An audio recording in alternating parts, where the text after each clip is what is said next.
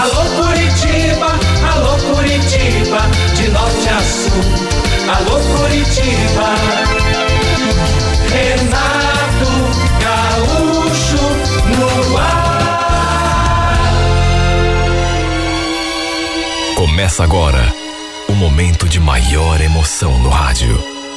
98 FM apresenta A Música da Minha Vida com Renato Gaúcho. Quando eu estou aqui, eu vivo esse momento lindo.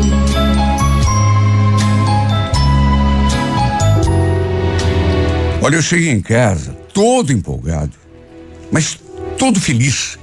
Não via hora de dar notícia para minha família. Apenas minha mãe estava em casa. E ela já estranhou quando me viu entrando pela porta naquela animação toda. Nossa, Samuel, que alegria é essa? Ganhou na loteria? Eu já fui contando tudo assim, sabe? De uma vez por todas. A senhora vai ser vovó, mãe. Vovó? Não, você só pode estar brincando comigo. Eu, eu, eu, Pior é que não tô, mãe. Pior é que não tô. A senhora vai ser vovó. A verdade é que todo mundo ali de casa foi pego de surpresa quando eu dei a notícia. Ninguém sabia que eu e a Milena estávamos ficando. Tudo aconteceu muito depressa. Ficamos juntos já na primeira vez que nos conhecemos. Inclusive, passamos a noite na mesma cama. E depois dessa primeira vez, simplesmente a gente não se separou mais.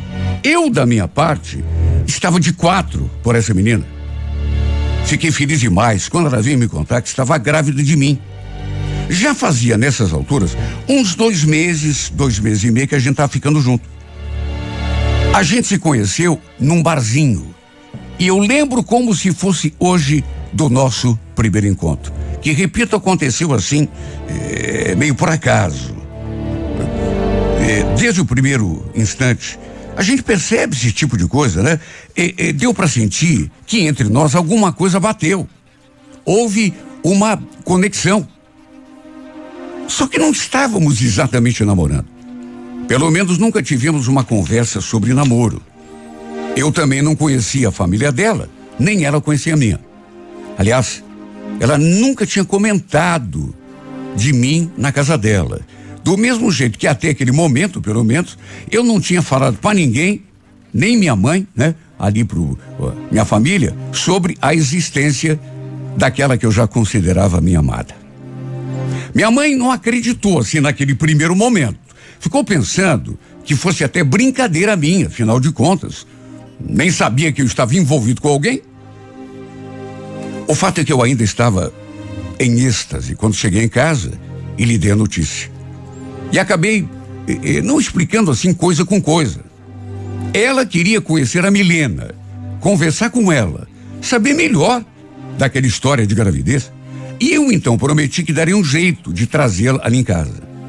Ainda demorou alguns dias, mas um sábado acabei convencendo a Milena a ir lá conhecer o meu povo.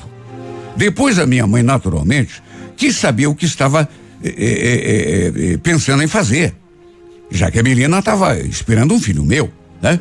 Se é que estava mesmo, ela falou, e se é que fosse meu mesmo. Até isso a minha mãe colocou na conversa. Meio que colocou em dúvida, assim, né? Talvez pelo susto, pela surpresa. Mas eu falei que não sabia o que ia fazer. Não tinha pensado ainda, né? Na situação.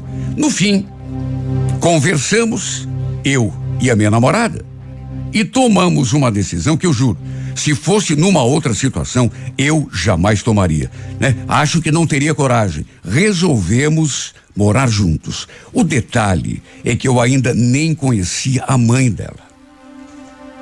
Ela já tinha me contado que morava com a mãe e duas irmãs pequenas, mas que se, não se dava muito bem com a família. E ainda tinha um outro detalhe. Ela não queria contar para a mãe que estava esperando um filho. Tinha certeza de que ia escutar um monte. Sabe, na hora, quando ela me falou isso, eu não entendi direito. Mas como assim, Milena? Você não vai contar para tua mãe, mas Por enquanto não, Samuel. É que você não conhece a minha mãe, viu? Ela vai me encher o saco. Não vai parar de falar. Vamos fazer o seguinte: vamos morar juntos, viver a nossa vida, e quando eu achar que é hora, eu vou lá e conto para ela. Mas você tá falando sério? Coisa esquisita. Você não vai me apresentar para tua mãe, para tuas irmãs? E para que que você quer conhecer elas, amor? A mãe é muito crica. Vocês não vão se dar bem, tenho certeza. Vai por mim. Achei esquisito, só que fazer o quê? Por sorte, a Milena já tinha até encontrado um pequeno apartamento para a gente morar.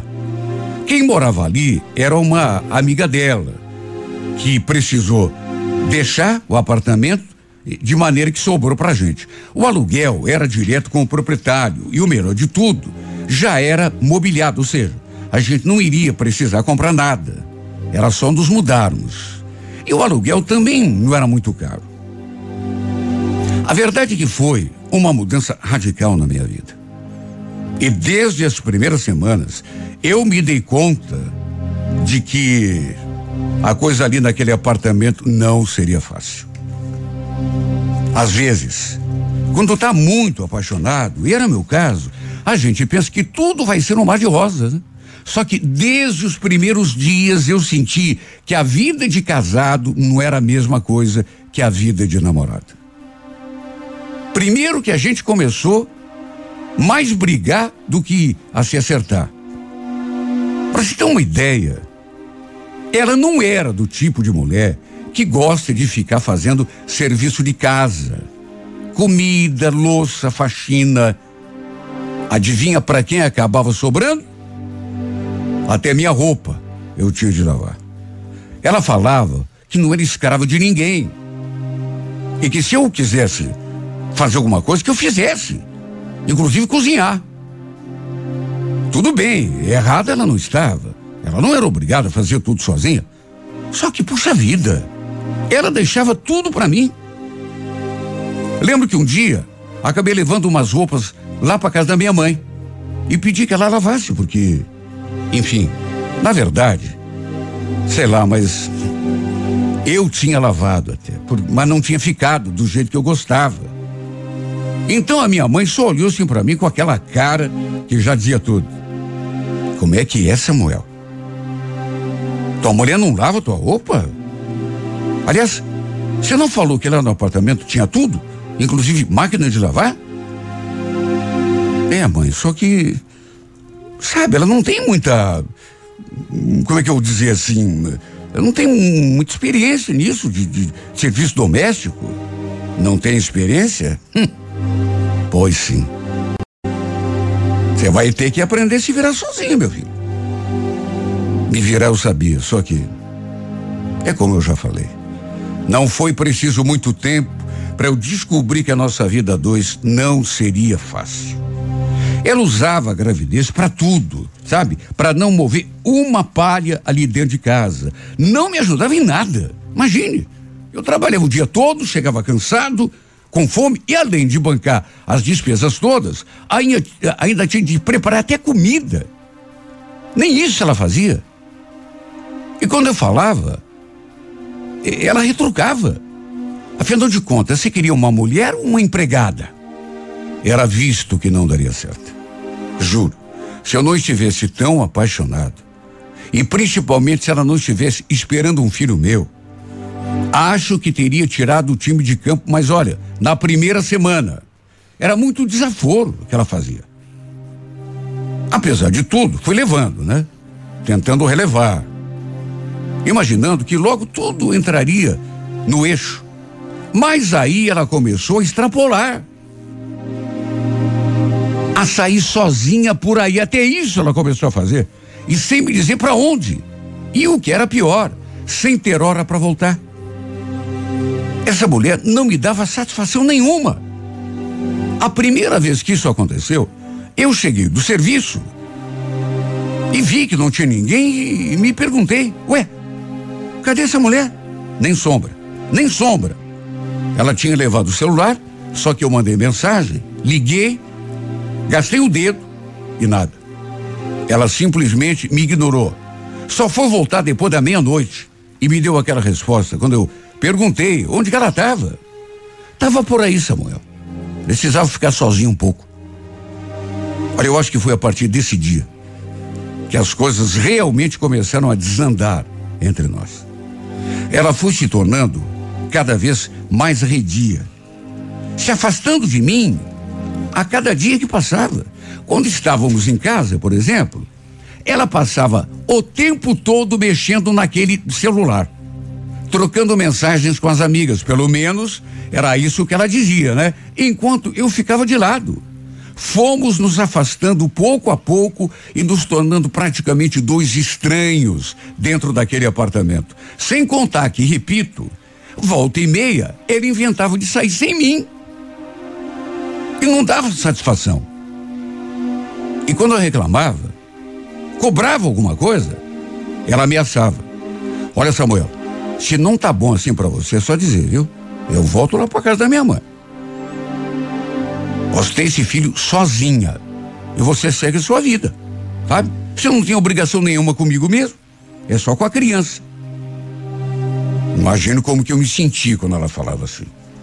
Olha, me dava uma tristeza. O pior de tudo é que eu era apaixonado por ela. E por isso engolia sapo. Não queria perdê-la. Na cama, por exemplo, só acontecia alguma coisa entre nós quando ela queria. Se apenas eu quisesse, não adiantava nem eu querer me aproximar. Repito, era visto que não daria certo. Aliás, qualquer um de fora podia ver isso. Apenas eu, apaixonado, não conseguia enxergar. Aliás, acredite quem quiser, mas apesar de já estarmos morando naquele apartamento há quase cinco meses, de ela já estar entrando no sétimo mês de gestação, eu ainda não conhecia nem sua mãe e muito menos suas irmãs. Porque ela nunca tinha me levado para conhecer a família. Nunca. Para dizer a verdade, eu não sabia nem onde moravam. Sabia apenas que a casa ficava no Capão da Embuia. Só o bairro sabia. Convenhamos, né? Coisa pra lá de esquisita. Eu nunca imaginei que a mãe dela não fosse querer conhecer o pai é, é, do, da criança. Mas como a Milena disse que não se dava bem com a mãe, que as duas não se bicavam, eu fui esperando que pintasse o momento de finalmente conhecer a minha sogra. Isso, no entanto, nunca aconteceu. O que aconteceu, na verdade, foi uma coisa inimaginável, pelo menos para mim, que estava cego de paixão. Numa quinta-feira, cheguei do serviço e como já tinha acontecido outras vezes, minha mulher não estava. Não tinha ninguém em casa. Ninguém. Liguei, mandei mensagens e como também era do costume dela, não respondeu, não atendeu. Até que por volta das 10 horas da noite, eis que ela me ligou. Naturalmente já atendi bravo, né? Falando alto, querendo saber onde que ela estava. E que horas que ia vir para cá? Olha, para minha surpresa, ela falou aquilo, mas falou assim, de sopetão. Então, Samuel, eu tô te ligando só para te avisar que eu não vou mais voltar. Não vai mais. Mas como assim? Onde você tá? Vai dormir onde? Me fala, eu vou aí te buscar. Não, Samuel. Você não está entendendo. Eu não quero que você venha me buscar. Eu não vou mais voltar aí para esse apartamento. Mas o que, está vendo, Milena? Tô dizendo para você que acabou. A gente já era. Você está brincando, Milena. Você está brincando. Você não pode fazer isso comigo. E o nosso filho? Samuel, depois eu te ligo para a gente conversar melhor sobre como vai ficar a situação do nosso filho, tá bom? Olha, eu entrei num desespero. Sabe quando você não sabe nem o que fazer? Eu ainda não tinha me dado conta, mas já não havia mais nada dela ali no apartamento. Eu não tinha conferido armário, gaveta. Até porque, sabe, Só que quando fui lá não tinha mais nada. Perfume, coisa de maquiagem, coisa de cabelo, nada. Roupa, nada. Sapato, chinelo, nada. Eu fiquei tão atarantado que, sabe, fiquei com cara de paté sem saber o que fazer. Com toda certeza, ela devia ter voltado lá para casa da mãe dela. Só que eu não sabia, não tinha a mínima ideia de onde fosse. Só sabia que ficava no Capão do Embuia. O pior de tudo é que depois disso, eu não consegui mais conversar com essa mulher. Eu ligava, mandava mensagem, mas ela só me atendia ou respondia a minha mensagem quando queria. Eu, sinceramente, não acreditava que aquilo estava mesmo acontecendo. Que ela estivesse fazendo aquilo comigo, carregando um filho meu na barriga. Meu Deus, como ficaria o nosso filho? Será que ele estava planejando me deixar à margem de tudo? Ela dizia que não. Só que eu, sinceramente, já não sabia de mais nada. Como não podia simplesmente romper o contrato do aluguel do apartamento, resolvi continuar por ali. Até porque, apesar de tudo, eu ainda tinha esperança de que ela acabasse voltando para casa. Só que o tempo foi passando e nada dessa mulher voltar. Vez ou outra, a gente conversava. Só que, repito, né? Ela só falava comigo quando lhe interessava. Quando se aproximou o, o, o período previsto lá pro, pro parto, eu fiquei naquela agitação toda. Principalmente porque não tinha notícia, né? Não conseguia conversar com ela. Só Deus sabe o estado em que eu fiquei durante aquela semana toda, quando se aproximou a data que estava prevista é, para o parto da criança. Eu não sabia se o bebê já tinha nascido ou se não tinha nascido, se tinha ou não dado certo, porque eu não conseguia conversar com ela. Já que a partir de uma altura, o telefone dela vivia desligado. Olha só, eu sei o que eu passei. A minha agonia. E essa tortura ainda durou mais duas semanas. Até que do nada, ela finalmente me mandou uma mensagem. Estremeci, porque era uma foto. E nessa foto, olha só, Deus sabe como que eu fiquei. Meu corpo todo começou a tremer. Juro, eu comecei a chorar. Porque, sabe, eu olhei para aquela foto e aquela legenda. Tá aí seu filho, Samuel. Amanhã tarde eu vou levar ele aí para você conhecer. Imagine a minha emoção. Meu corpo todo tremia. Liguei para ela, só que ela não atendeu. Apenas mandou outra mensagem. Não adianta ficar ligando, Samuel, que eu não vou atender. Amanhã a gente conversa. Olha, eu fiquei tão emocionado. Eu fiquei olhando para aquela foto durante não sei quanto tempo.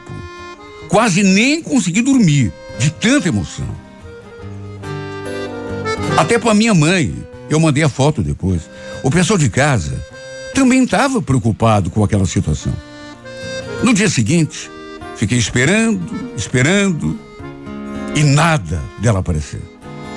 Até que um pouco antes de escurecer, em vez de ela me ligar para dar alguma satisfação, quem ligou foi a minha mãe. No que atendi, ela já foi me dando a notícia. Samuel, vem pra cá. A louca da Milena acabou de deixar o filho de vocês aqui. Deixar, mas ela tá aí também? Não. Ela deixou a criança e foi embora. Mas como assim, mãe?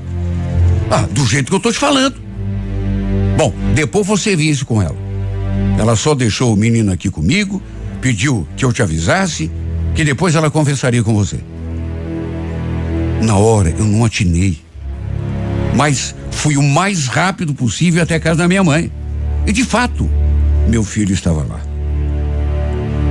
Ela tinha deixado até a certidão de nascimento dele ali com a minha mãe, carteirinha de vacinação, uma malinha com roupa, coisinhas dele, mamadeira. Imagine a minha emoção ao segurar meu filho no colo. Apesar de tudo, mas por conta de tudo o, o que tinha acontecido e do que estava ainda acontecendo, porque eu não, eu não havia tido tempo ainda de raciocinar.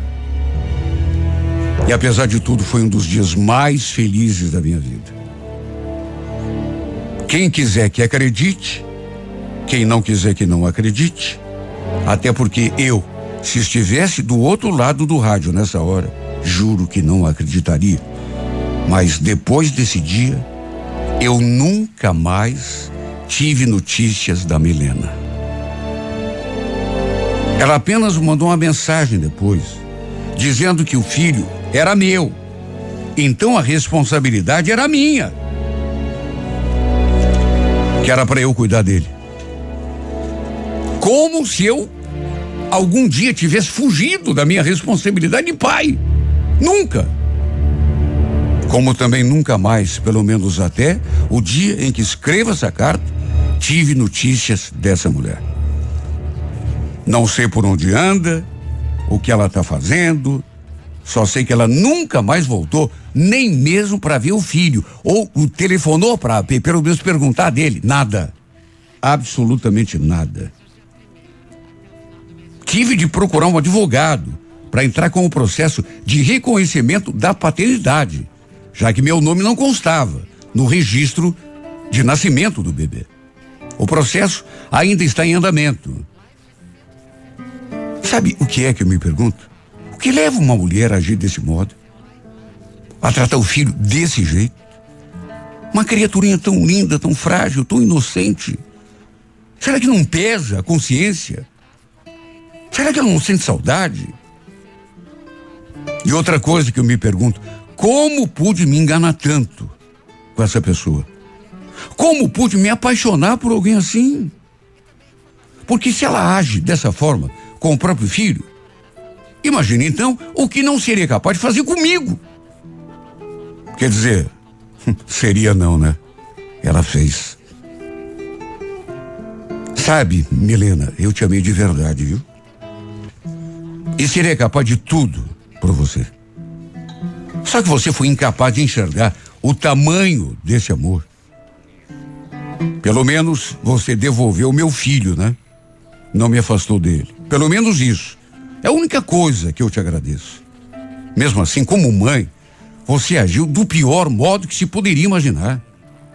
Olha, espero que um dia você se dê conta da estupidez que você fez e se arrependa. E quer saber? Isso vai fatalmente acontecer. Tenho certeza de que cedo ou tarde você vai acordar, vai olhar para trás e vai se arrepender chorar por tudo o que jogou fora. Pelo menos pelo nosso filho, né? A quem você abandonou. Sabe, duvido que você um dia não sinta saudade dele. Duvido. Sabe, por mais coração de pedra que você pareça ter, chega uma hora que eu, eu tenho certeza que você vai se lembrar dele. E quem sabe até chore lágrimas de sangue e venha procurá-lo. Mas essa é a única esperança que eu tenho de te rever algum dia. Porque se for por mim, ah, isso eu tenho certeza. Por mim você nunca voltaria. Sabe por quê, Milena? Porque finalmente eu entendi. Enquanto eu te amei de verdade e seria capaz de tudo por você, você não tá nem aí para mim. Para você, eu não sou nada, apenas o pai do teu filho. Mas sentimento, amor, você não tá nem aí pra mim, nunca esteve. É duro admitir, mas enquanto eu te amei, para você eu fui um nada. Para você eu fui uma peça de roupa, uma blusa que você veste, uma meia que você veste e de repente tira e joga fora. Nem se lembra mais que existiu. Tanta mulher querendo um amor verdadeiro e você jogando fora o meu, que é verdadeiro demais, como se fosse um lixo. Por isso que a única esperança que eu tenho de te ver de novo um dia É esse arrependimento em relação a, ao teu nosso filho que eu tenho certeza que vai acontecer. Por mim, sei que nunca mais vou ver a tua cara. Porque enquanto te amei, para você eu fui um passatempo, uma diversãozinha ali e durante muito pouco tempo, né? Que de repente você enjoou, deixou de lado e descartou. Assim como você descartou todo o amor que eu sinto por você e que por muito tempo ainda sei que vai fazer meu coração bater mais forte. Que pena que você não me quis.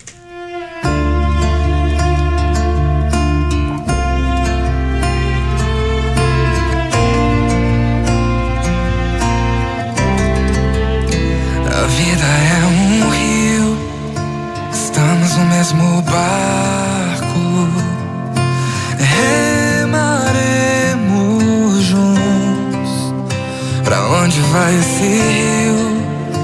Ainda não sabemos, mas remaremos juntos. Ainda temos estrelas pra alcançar sonhos pra sonhar, flores pra regar. Mas precisamos fazer isso juntos e vamos fazer isso juntos. Seremos os mesmos jamais. Uou, se a gente fala menos e agir mais. Não seremos os mesmos jamais. Se a gente falar menos e agir mais. 98. A vida mesmo barco. Remaremos juntos. Pra onde vai esse rio? Ainda não sabemos, mas remaremos juntos. Ainda temos estrelas pra alcançar sonhos pra sonhar,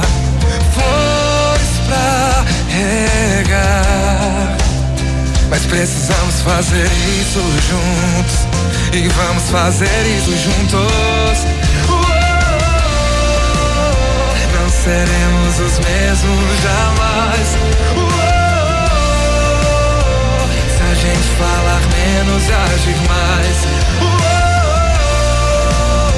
Não seremos os mesmos jamais. Gente falar menos e se a correnteza mudar nosso caminho, é só olhar pro céu. Não estamos sozinhos, não. Se a correnteza mudar nosso caminho, é só olhar pro céu. Não estamos sozinhos, não. Não seremos os mesmos jamais. Se a gente falar menos e agir mais, uou, não seremos os mesmos jamais. Se a gente falar menos agir mais. Alô Curitiba, alô Curitiba, de norte a sul. Alô Curitiba, Renato Gaúcho no ar. Começa agora o momento de maior emoção no rádio. 98 FM apresenta A Música da Minha Vida com Renato Gaúcho. Quando eu estou aqui, eu vivo esse momento lindo.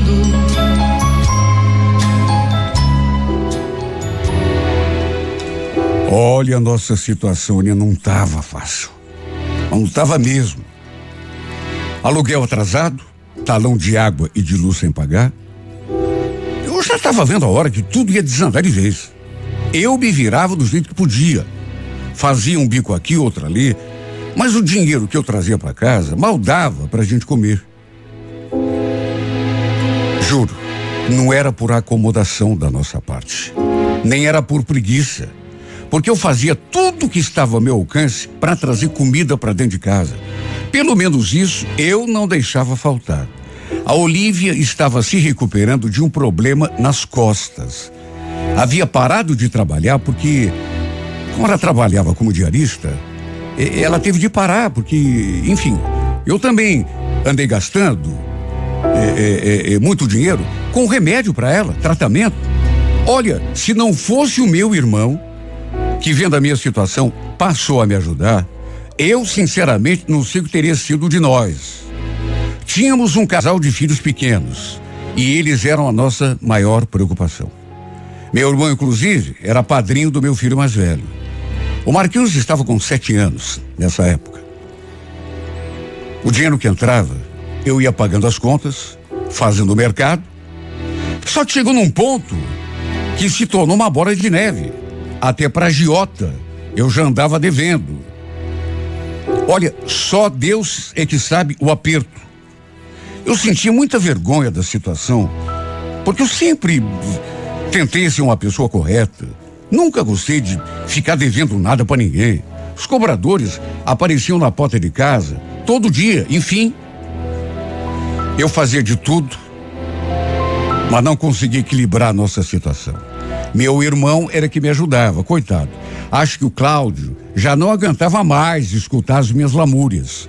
Um dia, quando lhe contei que tinha recebido um ultimato lá do dono da casa em que eu morava de aluguel, ele me olhou assim, pensativo, e aí falou: Olha, Joaquim, eu não posso fazer muito mais por você do que já estou fazendo, mas sei lá. De repente vocês podem passar uns tempos lá em casa. As crianças podem ficar dormindo num quarto. É, e, e, você se ajeita lá no outro com a tua mulher. Será, Cláudio? A gente não quer incomodar. Imagine, Joaquim. Não vai incomodar nada. Mas e, e, e, a tua esposa, o que é que ela acha? A Ana? A Ana é uma mulher maravilhosa. Vai concordar. Ela nunca se negaria a estender a mão para você, mas nunca. Olha, aquilo me deu até um alento. Meu irmão tinha três filhos, uma menina e dois meninos. A menina dormia num quarto sozinha e os meninos no outro. E a ideia dele era colocar os três para dormir num quarto, né? E a gente ocupar o quarto dos meus sobrinhos. Conversei com minha mulher naquele dia mesmo. E a Olivia ficou meio ressabiada, porque também não gostava de incomodar, né? Mas a gente não estava em situação de ficar escolhendo. Era uma questão de necessidade. O dono da casa não queria mais saber de desculpa. Não tinha mais conversa. Ou a gente pagava o aluguel, ou então era a rua. Resumindo, não tínhamos alternativa. E no fim, acabamos aceitando a ajuda do meu irmão. Antes disso, naturalmente, voltamos a conversar sobre o assunto. Até minha cunhada reforçou o convite falou que seríamos muito bem recebidos na sua casa. O Cláudio sempre teve uma condição financeira melhor do que eu. Tanto que a casa em que ele morava era dele. O terreno era relativamente grande. Mas eu nunca o invejei, juro por Deus. É? Até porque ele sempre foi um cara assim muito esforçado. Merecia cada conquista que fazia. Como não tínhamos muita coisa em casa, móveis, acabei negociando com o dono da casa e deixamos o que pudemos para bater na dívida, mesmo porque no meu irmão não tínhamos onde guardar nada, ou seja, perdemos até mesmo o pouco que a gente tinha. Nos ajeitamos ali no quarto dos meninos, eu, a Olivia, as crianças, e tentamos seguir com a nossa vida. Só eu sei o tamanho da minha gratidão acho que nunca poderia pagar pelo que estavam fazendo pela gente. Lembro que na primeira noite que passamos ali, por exemplo, olha, eu cheguei a chorar e prometi para minha mulher que a gente daria a volta por cima. Detalhe: o Cláudio não aceitou meu dinheiro quando fui ajudar nas despesas da casa. O que, que é isso, cara? Ué, dinheiro pra gente colaborar, mas nem pensar. Guarda essa grana, vai pagando o que você deve. Capaz. Ele não quis receber um centavo. Nem para ajudar a pagar luz, água, nada. Disse que o pouco com o, o que eu estava ajudando com o mercado já era suficiente. O resto era para eu guardar e pagando as minhas contas para sair do sufoco, né? Pelo menos até revertermos a nossa situação. Aos poucos, graças a Deus, as coisas foram melhorando. Até porque minha mulher também voltou a fazer as diárias. De modo que pudemos ajudar um pouco mais e guardar um pouco de dinheiro também para, enfim, abater o que a gente devia. A Olivia ainda não conseguia trabalhar como antes, por causa do problema nas costas. Só que aos poucos, mesmo no sacrifício, ela foi voltando ativa. Trabalhava um dia por semana, às vezes dois. Apesar de tudo, estávamos cada dia mais unidos. Verdade seja dita, mulher de fibra era minha. Apesar do que estávamos passando, ela nunca deixou de me apoiar. Fazia uns quatro meses que a gente tá morando de favor ali na casa do meu irmão. Eu já tinha conseguido um emprego no mercado, ali mesmo no bairro. E estava feliz da vida, né? Até um dinheiro já estava conseguindo guardar no banco. Era pouco, eu sei, mas em vista do que estava vivendo tempos atrás, era um salto enorme. E foi bem nessa época que o meu irmão veio me fazer aquela proposta. Escuta, o que, você acha de comprar um pedacinho do meu terreno? Ué, como assim, Cláudio? Eu não tenho dinheiro para isso. A ideia do meu irmão era me ceder um pedaço do seu terreno, ali nos fundos, para que eu pudesse construir uma casinha para gente. Ele, inclusive, me ajudaria em tudo, até na compra dos materiais. Depois, eu ia lhe pagando com o tempo. Aliás, ele se propôs até a fazer um financiamento no banco, em seu nome para que eu conseguisse pagar. Olha, eu não soube nem o que dizer, viu? Só mesmo o irmão para fazer isso. Conversei com a minha mulher e senti que ela ficou assim meio esquisita. Sabe, a, a sensação que me deu é de que ela não gostou da proposta. Tanto que não se animou muito. Só que aquela proposta, pelo menos na minha cabeça, era irrecusável. Eu até perguntei mas que cara é essa, meu bem? Até parece que você não ficou feliz? Ela ficou em silêncio um tempo, até que suspirou e falou: Joaquim, faz o que você acha que deve. Olha, eu achei muito estranha aquela reação dela, mas enfim, acabei aceitando a ideia do meu irmão. Seria louco se não aceitasse, né? O problema foi que desde que tive essa conversa com a Olivia, eu senti que ela mudou o comportamento. Até comigo ela mudou. Sabe, passou a viver quieta, pelos cantos. Já quase não conversava comigo quando eu puxava assunto. Sabe quando você pergunta uma coisa, comenta alguma coisa e a pessoa parece que não ouve? Só te olha e não abre a boca? Sei lá, parecia que alguma coisa a estava incomodando, ou então ela não tinha aceitado muito bem aquela ideia da gente construir uma, uma casinha ali nos fundos do terreno do meu irmão. Só que se fosse isso, vamos convir, né? Não fazia sentido. Quando na vida que a gente teria outra chance de termos o nosso o próprio cantinho? Eu tentava conversar com ela, né? mas ela falava que não, não era nada, era coisa da minha cabeça. Mas eu conhecia minha esposa. Tinha certeza de que alguma coisa andava incomodando até minha cunhada, para você ter uma ideia, já tinha notado. Tanto que um dia ela veio conversar comigo. Olha, Joaquim, eu sei que não tem nada a ver com isso, mas. Tá tudo bem entre você e a Olivia?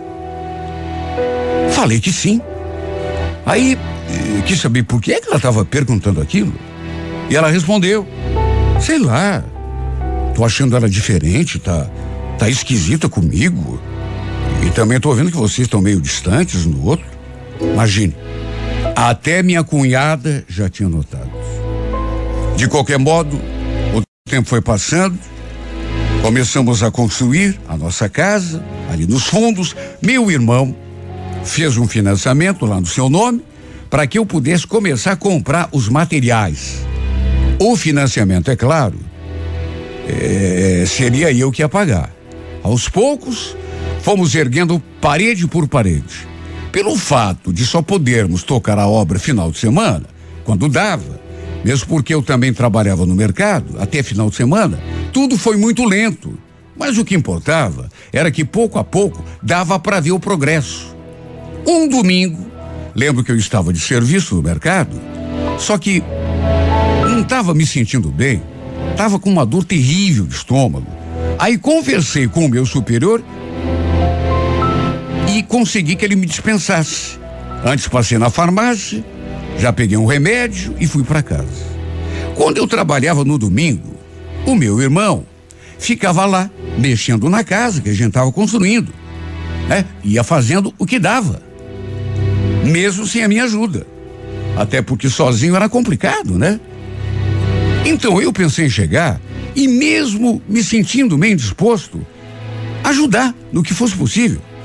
As crianças estavam brincando ali fora. Quer dizer, apenas o meu filho mais velho e o meu sobrinho do meio. As outras crianças não estavam em casa. E eu sei disso porque entrei e não vi mais ninguém. A casa, aliás, estava no maior silêncio. Dali da sala, chamei pela Olívia. Aí, ouvia-se um barulho no quarto em que a gente estava é, é, instalado. Me aproximei da porta, abri e a Olívia estava sentada na cama, olhando na minha direção. Só que sei lá, ela estava com o rosto assim, do semblante meio esquisito, pálida. Parecia até que, em vez de me olhar, estava vendo um fantasma. Eu então perguntei: tá tudo bem, Olivia? Claro que tá. Por que que não estaria? Ela logo saiu ali do quarto. Vi que a janela estava aberta. Me troquei, depois fui conversar com ela de novo. Perguntei do meu irmão, da Ana do nosso outro filho. E ele então falou que a Ana tinha ido à casa da mãe dela e levado as crianças. Só os dois que estavam lá fora não quiseram ir. Já o Cláudio, segundo ela, devia estar lá nos fundos, mexendo com a casa. Repito, ela estava tão esquisita, parecia nervosa. Nem perguntou o que tinha acontecido para eu ter voltado para casa tão cedo. Na verdade, nem conversou comigo. Desde que meu irmão propôs a gente construir aquela casa ali nos fundos, que ela andava desse jeito, sabe? Estranha, redia. O Cláudio realmente estava lá fora. Mas não estava mexendo com a casa, apenas olhando uma coisa aqui, outra ali. Eu até perguntei se a gente ia mexer com a obra, mas ele falou que não, que estava com um pouco de preguiça e aproveitar para descansar. Conversamos bem pouco, na verdade. E ele entrou. Mas sabe quando você percebe que a pessoa tá, tá estranha? Não só minha mulher estava estranha, meu irmão também. Até que à noite, quando estávamos nos preparando para dormir, a Olivia, que continuava também com aquela cara esquisita, entrou naquele assunto. Joaquim, você não acha que já está na hora da gente arrumar um canto só pra gente? Um canto só pra gente? Mas como assim, meu bem? Do que você está falando? Nossa casa está quase pronta. A gente vai morar aí nos fundos. Ela começou a balançar a cabeça assim de um lado para o outro, dando mostras de que estava muito contrariada. Perguntei Escuta, Olívio, o que está acontecendo, hein? Por que, que você está agindo desse modo, assim, principalmente agora que a nossa casa está quase pronta? Parece que você está infeliz em vez de, de ficar contente. Em vez de responder, estranhamente, para minha surpresa, ela começou a chorar. Sabe, eu achei aquilo tão. Até as crianças que estavam deitadas no colchão ali do lado, ergueram a cabeça e olharam assim para ela, para verem o que estava acontecendo. O que está ouvindo, Lívia? O que está acontecendo? Por que você está chorando por quê? Foi aos prantos que ela respondeu. Não é nada, Joaquim. Eu só quero ir embora daqui. Vamos procurar um outro lugar pra gente, por favor. Vamos viver em paz. Sou eu, você e as crianças. Mas Olivia, que está havendo com você? Você não está em paz por quê? Me explica para eu poder entender.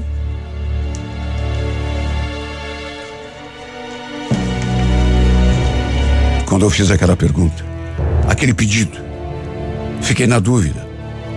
Se ela deixou escapar, se falou sem querer, no impulso, ou se realmente quis me contar. Só sei que fiquei de cara no chão quando vi aquilo. Não quero ver nenhuma tragédia acontecendo nessa casa. Eu não quero ver irmão contra irmã. Vamos embora, Joaquim. Pelo amor de Deus. Olha, eu escutei aquilo e a sensação que eu tive foi de ter levado um choque. Como assim, Olivia? Que conversa é essa de tragédia, de irmão contra irmão? O que, você está querendo dizer com isso? Ela continuou chorando. Na verdade, seu choro se tornou ainda mais compulsivo. Não é nada, Joaquim, não é nada. Eu só quero ir embora daqui. Pelo amor de Deus. Minha cunhada deve ter escutado o choro da Olivia. Até porque naquelas alturas a gente já estava falando num tom de voz assim alto. Tanto que ela bateu na porta, perguntando se estava tudo bem. Falei que não era nada. E me voltei para minha esposa, que continuava chorando, daquele jeito desesperado. Olha, só eu sei tudo o que passou pela minha cabeça. Ainda foi preciso esperar algum tempo até que ela me contasse finalmente o que andava realmente acontecendo. O motivo de ela não querer continuar morando ali na casa do meu irmão. Nem na casinha dos fundos que a gente estava construindo. Antes de me contar, ela me fez jurar que eu não ia fazer nenhuma besteira. Que primeiro pensaria nos nossos filhos e na nossa família. E aí confessou teu irmão não me dá sossego, Joaquim. Ele não para de dar em cima de mim. Você está brincando comigo. Mas que brincando, Joaquim? Você acha que ia brincar com uma coisa dessa? Mas que palhaçada é essa? Eu falei aquilo e já fui tomando o rumo da porta. Atrás do meu irmão, Cláudio. Naturalmente que atrás do meu irmão para tirar satisfação com ele. Mas ela me segurou. Joaquim, você prometeu, pelo amor de Deus. Pensa nos nossos filhos antes de cometer uma besteira. Não vai adiantar nada. Eu... Olha, eu fiquei desatinado. Quando eu ouvi o que essa mulher me contou, eu fiquei desatinado. Segundo ela, já fazia tempo que o Cláudio andava cercando e fazendo propostas. Não quis entrar em detalhes, só que convenhamos, né? Nem precisava. Ela jurou que nunca tinha acontecido nada entre os dois. Mas que, se não fosse pela sua resistência, já teria acontecido há muito tempo. E ainda disse que não tinha me contado antes, pelo medo que tinha do que pudesse acontecer. Só eu sei o estado em que eu fiquei. Bom, depois disso, é claro que não tinha mais condições de continuarmos morando ali. Olha, eu juro, se fosse outro homem e não o meu irmão, eu acho que teria matado. Mas pensei na família, no fato de sermos irmãos, principalmente nas crianças, e resolvi sair de cena sem criar atrito nenhum. Minha mulher me implorou, pediu para os nossos filhos que eu não armasse nenhuma confusão. Mesmo assim, isso não podia ter deixado de fazer. Eu fui lá conversar com ele, mas fui mesmo.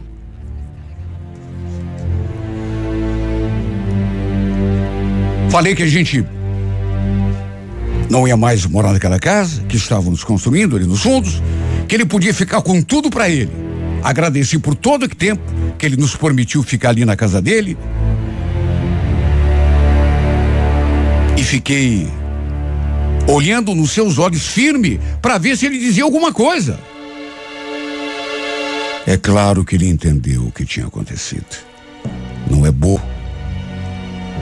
Só que não disse uma palavra.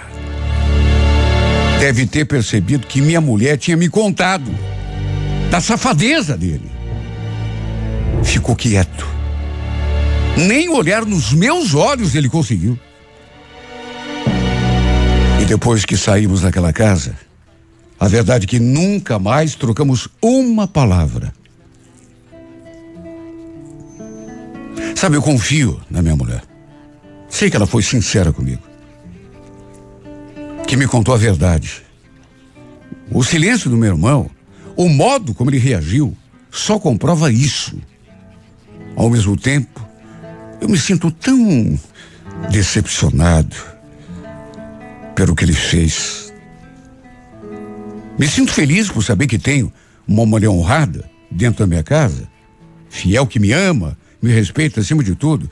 Mas olha, essa mágoa que eu fiquei do meu irmão, juro, nunca mais vai me abandonar. Me sinto, em relação a ele, mortificado. Sabe, porque só de pensar no quanto que a gente se dava bem, sempre, a vida toda, e não consigo entender como que ele chegou a esse ponto. Precisava fazer isso. A troco de quê, meu Deus? Mancar um malandro, justamente com o próprio irmão. Tentar conquistar a cunhada. Tendo mulher e filho ali, morando na mesma casa. Sabe, sinceramente não dá para entender. Por isso, me sinto feliz pela metade, né? Pela atitude da minha esposa. Por outro lado, me sinto muito mal, muito triste, muito decepcionado. Porque, querendo ou não, ao mesmo tempo em que pedi, perdi o meu irmão, até porque não temos mais relação nenhuma, agora nem, nem conversar a gente conversa. Na verdade, perdi mais do que isso. Era como eu o considerava, sempre o considerei. Além de meu irmão, meu amigo. E é muito triste perder a amizade do seu melhor amigo. Que além de amigo, era irmão. Ou que além de irmão, era amigo. Ele era tudo para mim. Da minha família, além da minha mãe, era a pessoa que eu mais adorava, que eu mais gostava. De modo que até hoje, meu Deus, eu deito a cabeça no travesseiro e me pergunto porque eu não consigo entender. Como que você fez isso comigo? Me diga. Como que você teve a coragem de fazer isso comigo, meu irmão?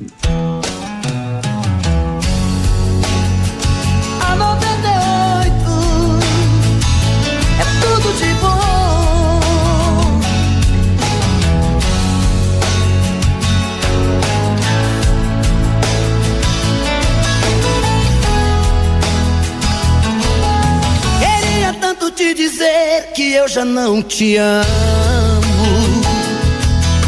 Que o seu amor em minha vida foi mais um engano. Até quando eu tenho que fingir? Se a minha boca morre de vontade do seu beijo. Queria esquecer você apenas um momento. Consegui tirar você do pensamento. Quando eu digo que não devo te amar, o meu coração me diz que quer e não tem jeito. Eu sempre fiz de tudo pra me apaixonar. Até um dia alguém deixar saudade no meu peito. Agora eu tenho medo. Agora eu tenho medo. Você chegou, me deixou sem saída. Me fez te querer quando eu não mais queria. Você me fez amar quando eu dizia não. E acreditar que no seu coração tinha um grande amor que eu sonhei um dia. Você chegou quando a dor mais doía e me encontrou quando eu me perdia. Acho que foi Deus que te mandou pra mim, pra recomeçar e me fazer feliz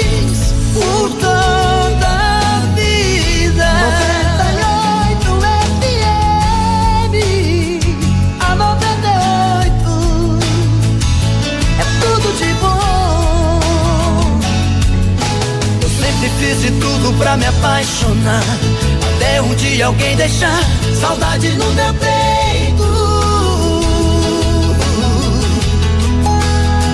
Agora eu tenho medo. Agora eu tenho medo. Você chegou, me deixou sem saída. Me fez te querer quando eu não mais queria. Você me fez amar quando eu dizia não. E acreditar que no seu coração tinha um grande amor que eu sonhei um dia. Você chegou quando a dor mais doía. E me encontrou quando eu me perdia. Acho que foi Deus que te mandou pra mim Pra recomeçar e me fazer feliz